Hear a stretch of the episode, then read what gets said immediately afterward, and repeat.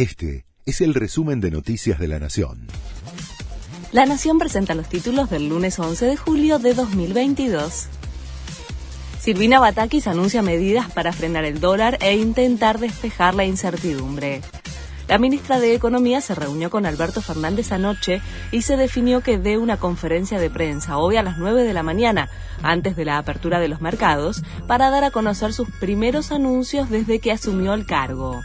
El gobierno aspira a reducir la incertidumbre y calmar al dólar. Empieza la etapa crucial del juicio contra Cristina Kirchner. Es por asociación ilícita y fraude por direccionar licitaciones para favorecer al empresario Lázaro Báez. El juicio ingresa hoy en su etapa de alegatos contra los acusados, donde la Fiscalía probablemente pedirá severas condenas.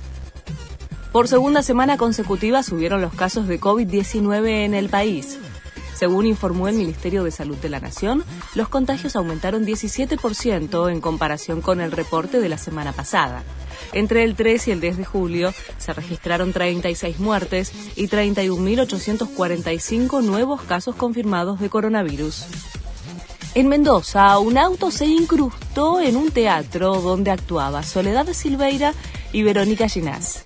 El vehículo ingresó marcha atrás por el frente de la sala en Godoy Cruz y atropelló a los espectadores que esperaban a las actrices para saludarlas. Hay 23 heridos, tres están graves. Fue horrible, la cosa más espantosa. Nunca imaginé ver algo así, dijo Silveira. Sigue la séptima fecha del torneo de la liga. Carlos Tevez logró su primer triunfo como técnico de Rosario Central frente a Sarmiento en el gigante de Arroyito. San Lorenzo le ganó a Boca el sábado y Racing se quedó con el clásico de Avellaneda frente a Independiente. Anoche River perdió 2 a 0 ante Godoy Cruz en el Monumental. Hoy cierra la fecha Argentinos frente a Tigre a las 21 y 30. Este fue el resumen de Noticias de la Nación.